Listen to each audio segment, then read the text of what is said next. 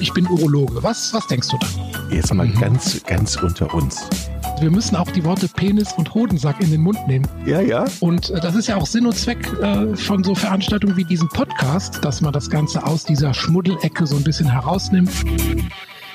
Herzlich willkommen zu einer neuen Folge Pinkelpause. Hallo Chris. Hallo Jochen, du schon wieder. Ja, so, sieht, so sieht's aus. Heute geht's um Hodenbruch. Ich habe immer gedacht, nur der Penis kann brechen untenrum. Was ist ein Hodenbruch? Hodenbruch ist eine irreführende Bezeichnung, denn brechen tut da eigentlich überhaupt gar nichts. Das ist ja mm, im Prinzip eine Form des Leistenbruchs und auch die Bezeichnung Leistenbruch ist ja völlig falsch.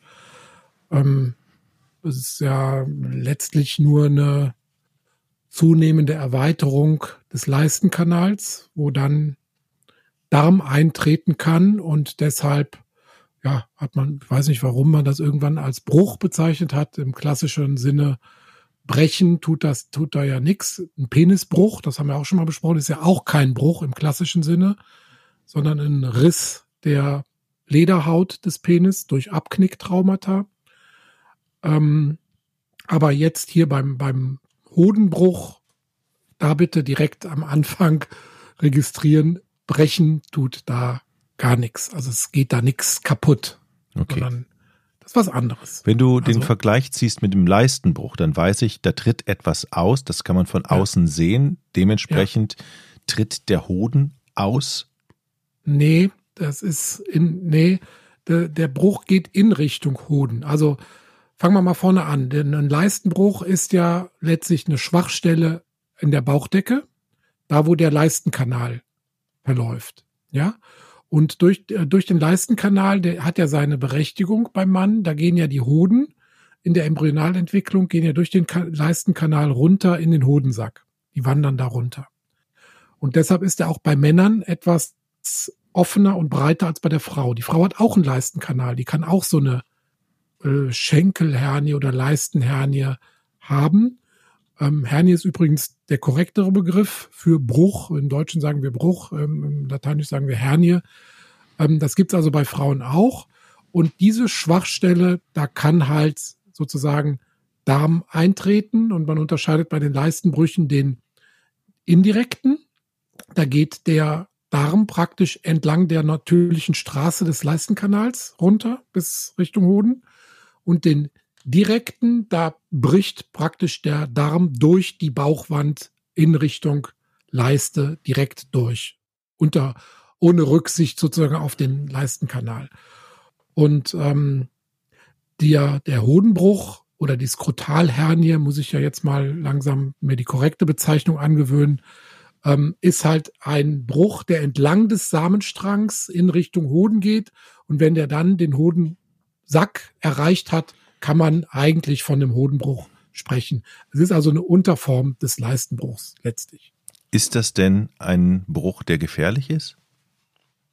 Überhaupt nicht. Also das ähm, äh, kann zu einem leichten Spannungsgefühl da führen und kann zu einer äh, Schwellung führen. Es kann auch mal Schmerzen geben, wenn der Darm da so reinkommt. Der Darm ist ja relativ empfindlich. Da ist das Bauchfell drauf.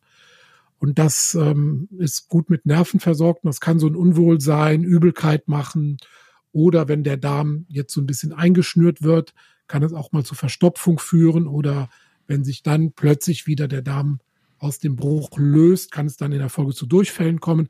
Also es sind verschiedene Symptome aus diesem ähm, Zustand möglich. Also wenn Darm in den Leistenkanal eintritt, kann es direkt Symptome am Darm geben. Es kann aber auch sekundäre Symptome wie Übelkeit, Verstopfung, Durchfall geben. Aber gefährlich wird es nur dann, wenn der Darm einklemmt, also wenn der in den Bruch eintritt, in diese Öffnung und abgeschnürt wird und dann nicht mehr mit Blut versorgt wird. Und dann kann es zu einer akuten, schmerzhaften, bedrohlichen Situation kommen, ein eingeklemmter Leistenbruch.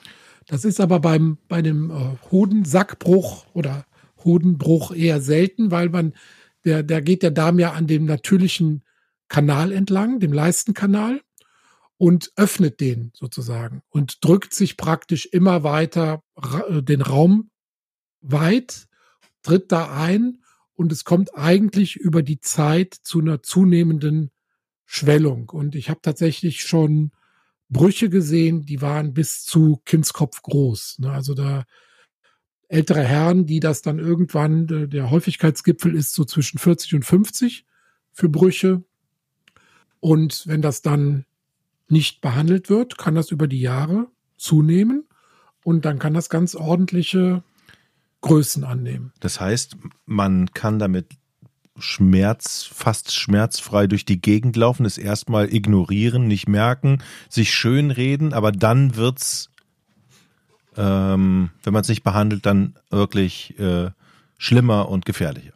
Genau, das ist männlicher Umgang mit Symptomen, was du gerade schilderst. ist das so? Ist das ja, deine Beobachtung? Ja, ich meine, das ist eindeutig meine Beobachtung. Also wenn der Mann da sowas selber bemerkt, wird das verdrängt, bis es wirklich nicht mehr zu übersehen ist. Also ich habe da wirklich schon ganz, ganz ordentliche Auswüchse gesehen. Umgekehrt, wenn ich aber bei der Vorsorge zufällig einen Leistenbruch oder so einen äh, Bruch feststelle, dann wird keine, dann gibt's keine Geduld mehr, dann wird nicht mehr dieser Zustand toleriert, dann muss sofort der Aktionismus her, dann muss das behandelt werden. Dann einfach zu sagen, ja, sie haben einen Leistenbruch, aber den müssen wir nur beobachten. Das ist dann wieder schwer zu vermitteln. Aber jetzt mal ganz ehrlich, wie bitte können denn die Leute dann sagen, die haben da so einen Klumpen und können das ignorieren oder, äh, oder, ja, oder, keine Ahnung, nicht, nicht zum Arzt gehen? Also wie geht denn sowas? Das ist ganz schwer psychologisch zu beschreiben. Also der Mann denkt ja erstens immer, auch das geht wieder weg. Zweitens, wenn es was Schlimmes ist, wird das schon irgendwann, werde ich das schon irgendwann merken. Und alles, was so schleichend entsteht, ähm, da gibt es scheinbar keine, keine Schwelle, wo man irgendwie sagt, okay, also es gibt immer nur dieses Frühsymptom, wo man was abgeklärt haben möchte, und dann irgendwann, wo es nicht mehr zu leugnen ist. Und dazwischen ist die Spannbreite relativ breit. Ihr Ärzte habt ja natürlich auch ähm, Software, mit denen ihr, wo ihr, oder, oder überhaupt einen Kalender, wo ihr immer wisst, wer wann kommt und in ja. welcher Regelmäßigkeit auch. Ist es ja. denn auch so, dass dann irgendwann, wenn die Regelmäßigkeit aufhört und der Patient dann irgendwie zehn Jahre mal nicht da war, dass man dann sagt, okay, hat der vielleicht irgendwas und möchte nicht drüber reden? Da haben wir, äh, oder, der, oder den gibt's schon gar nicht mehr. Ja, keine Ahnung. Ähm, Nee, da haben wir jetzt leider nicht so ein Erfassungssystem. Also wir haben natürlich ein, ein Recall-System, ähm, mhm. wo dann Leute erinnert werden an ihre Vorsorge oder wenn sie das wünschen. Wenn sie es halt, möchten, ne? ne? Mhm. Oder wenn wir jetzt zum Beispiel jemand mit so einem Leistenbruch haben, okay, der wird nicht behandelt, den beobachten wir mal, kommen sie mal in einem halben Jahr oder einem Jahr wieder, kann man sich das notieren und dann eine Erinnerung rausschicken. Aber wir haben jetzt kein System etabliert, wo dann nicht erschienene Nachsorgen oder Kontrollen dann ähm, erfasst wären. Aber ehrlich gesagt liegt das auch nicht in meiner Verantwortung oder in mhm. unserer Verantwortung, weil äh, Sinn und Zweck ist ja auch, ne, wie wir immer in unserem Intro sagen, dieses Podcastes, dieses Podcastes, dass man die Eigenverantwortung stärkt und das Bewusstsein stärkt und ähm, dass man zum Beispiel jetzt so eine äh, Erkrankung wie den Hodenbruch einordnen kann und dann mit der nötigen Ruhe und Konsequenz das dann beobachten kann und wenn nötig behandeln kann. Okay, das heißt, die also, Diagnose bei dir ist relativ einfach. Sehe ich das richtig? Die Diagnose ist erstmal in Augenscheinnahme, angucken, tasten, beurteilen. Oft kann man diesen Bruch zurückdrücken. Wir haben, glaube ich, letztes Jahr an Ostern hatten wir mal so eine schöne Folge, die hieß Ach du dickes Ei. Da haben wir alle möglichen Ursachen der Hodenschwellung besprochen. Da war natürlich der Hodenbruch auch dabei, aber man muss den dann auch von anderen Sachen abgrenzen. Und wenn man zum Beispiel eine Schwellung am Hodensack wieder gut zurückdrücken kann in den Bauchraum, dann heißt das natürlich, die Verbindung zwischen Bauchraum und Hodensack, also die Leiste, muss offen sein. Und dann ist ja die Diagnose Leistenbruch klar. Also alles, was man im Hodensack hat und kann es in den Bauchraum zurückdrücken, deutet auf eine offene Verbindung zwischen Bauchraum und Leiste hin und ist dann eigentlich die Diagnose Leistenbruch oder in dem Fall halt Hodenbruch. Man kann das dann noch mit Ultraschall bestätigen und kann zum Beispiel einen Wasserbruch, Hydrozele davon abgrenzen mit Ultraschall. Denn beim Hodenbruch ist ja Darminhalt in diesem Bruch drinne. Das sieht man dann im Ultraschall. Dann sieht man Darmschlingen, die so vor, ähm, vor sich hin wabern.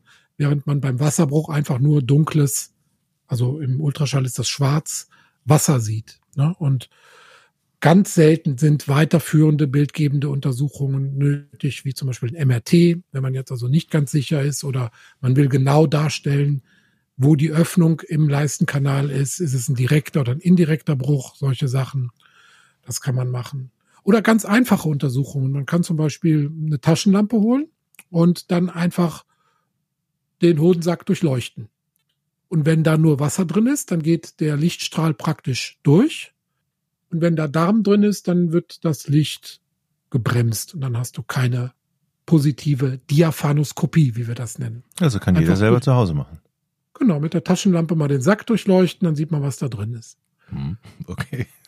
Du bringst es immer schön auf den Punkt. Ich hätte, hätte so natürlich nicht gesprochen, aber du darfst das. Also, du weißt, du hast jetzt die Diagnose. Du ja. hast eine kleine Behandlungsmöglichkeit mit zurückdrängen, aber was funktioniert nicht dauerhaft. Funkt, ja, okay. Also du musst operieren wahrscheinlich dann. Früher gab es ja viele Männer, ich sehe das jetzt gar nicht mehr, also in meinen Anfangsjahren hat man noch viele Männer gesehen mit einem Bruchband. Weiß ich, kennst du das noch? Nee. Das ist so ein, ein Bruchband, das ist so ein Leder. Ich bin noch Gürtel. jung. Ja, und du hast auch früher halt keine alten Männer untersucht.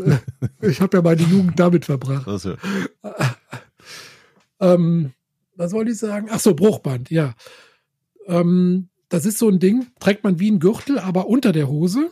Und das ist so ein feste, ganz festes Ledermaterial, was so einen Ausläufer nach unten hat und äh, wie so ein Stempel dann in die Leiste drückt. Ne? So, so, ein Lederstempel, der den Bruch praktisch, das, was man mit der Hand ah, machen kann, verstehe. dauerhaft zurückdrückt. Ist doch clever. Ist clever, aber auch ein bisschen unelegant, also ja. unbequem. Immer so, ein, so eine Hand in der Leiste. Man könnte auch einen Korken nehmen einfach, oder? Trinkt man erst eine Flasche Wein, zack, den Korken zack, rein. Zack, den Korken in die Leiste. Ja. Bäms, hast es. Ja. Die Leiste, Leistenhernienreposition nach Dominikus haben wir heute wieder erfunden. Ich weiß nicht, warum er als Arzt so eine lange Ausbildung braucht. Das ist, er schließt sich doch bei dieser Krankheit eindeutig, äh, was man machen muss. Ich gebe dir zu 100 Prozent recht. Also diese Erkrankung ist äh, unter physikal physikalischen Aspekten mehr als trivial. Ja. ja? Und trotzdem meint einfach, ihr, ja. immer, immer nochmal die Schere rausholen zu müssen und, und das Messer. Deshalb sagen wir auch nicht einfach nur Hodenbruch, sondern Hernia scrotalis. Und äh, das ist aber ganz, wie du sagst, es ist trivial. Loch in der Leiste, wo das zu weit ist, wo Darm durchrutscht und was man dann einfach reparieren muss. Das Reparieren allerdings ist nicht so trivial.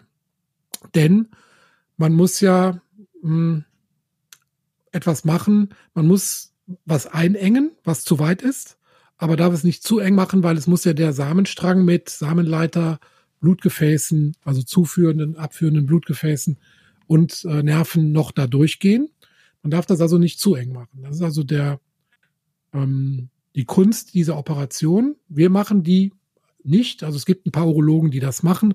Ansonsten übergeben wir das dann an dem Punkt an die Chirurgen, ähm, die das dann reparieren über entweder einen Schnitt in der Leiste, dann werden einfach diese Strukturen, die auseinandergewichen sind, wieder zusammengeführt und zusammengenäht. Das ist dann eine Schnittoperation mit Naht, also ein nahtbasiertes Vorgehen als offene Operation. Man kann es aber auch von innen operieren, über Bauchspiegelung und dann von innen so ein Netz an die Bauchwand machen mit einem ausreichend großen, ähm, mit einer ausreichend großen Öffnung in der Mitte, wo der Samenstrang noch durchpasst.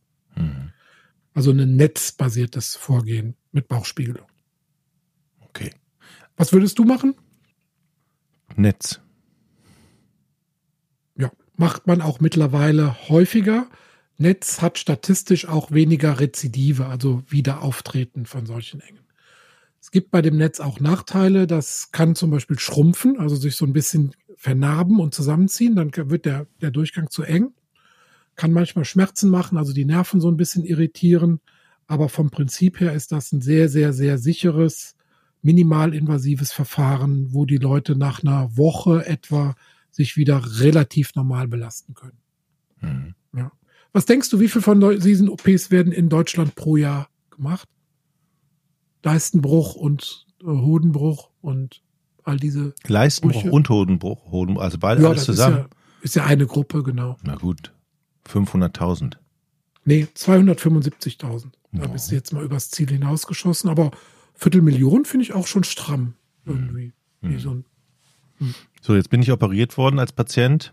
Das heißt, Mhm. habe ich noch monatelang Spaß damit oder wie läuft die Nachsorge aus? Wie geht's mir danach?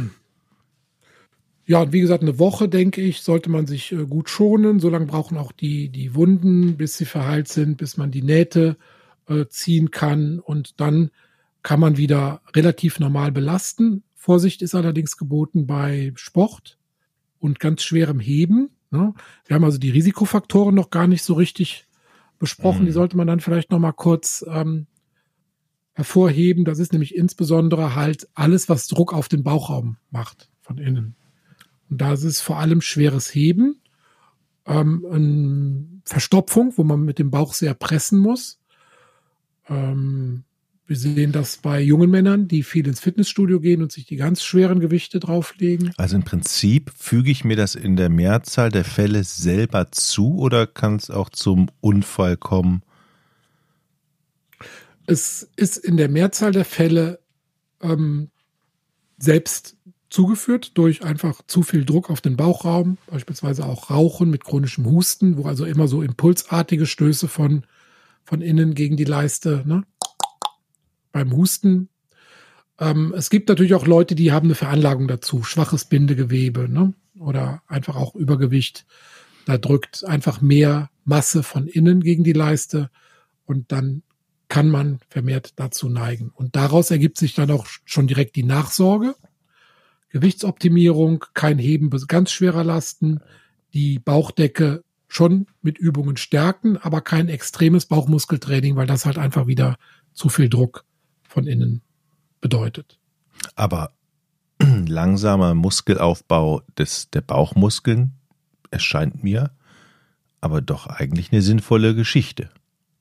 Ja, absolut, habe ich ja gesagt. Ja, okay. Also nur nicht so schnell pressen, also Muskeln im Bauch. Nicht zu schwere, Okay. nicht zu schwere ähm, Übungen machen, nicht zu schwere Gewichte auflegen Mhm. und genau, nicht übertreiben, wie immer. okay. Was ist das Fazit? Ich möchte es nicht haben. Ja, wäre aber auch nicht so schlimm, wenn du es hättest. Und halt regelmäßig die Vorsorge wahrnehmen, ab 35 beim Hausarzt, der guckt danach, das gehört mit zur Vorsorge dazu, das Abtasten der Leiste. Und mein Tipp wäre noch, wenn das Ei zu dick ist, ruhig mal beim Urologen vorbeikommen. Ja, unbedingt. Unbedingt. Also jeden Patienten, der ein zu dickes Ei hat, der muss zum Urologen. Ja. Da muss man dann tasten, Ultraschall machen und eine Diaphanoskopie. Das ist, mir, das ist mir wirklich ein Rätsel. Das nehme ich mit aus der heutigen Folge, dass, es, dass du mir sagst, dass es Patienten gibt, die laufen einfach mit so einem riesen geschwollenen Hoden einfach durch, weiter durch die Gegend, als wenn es nichts wäre.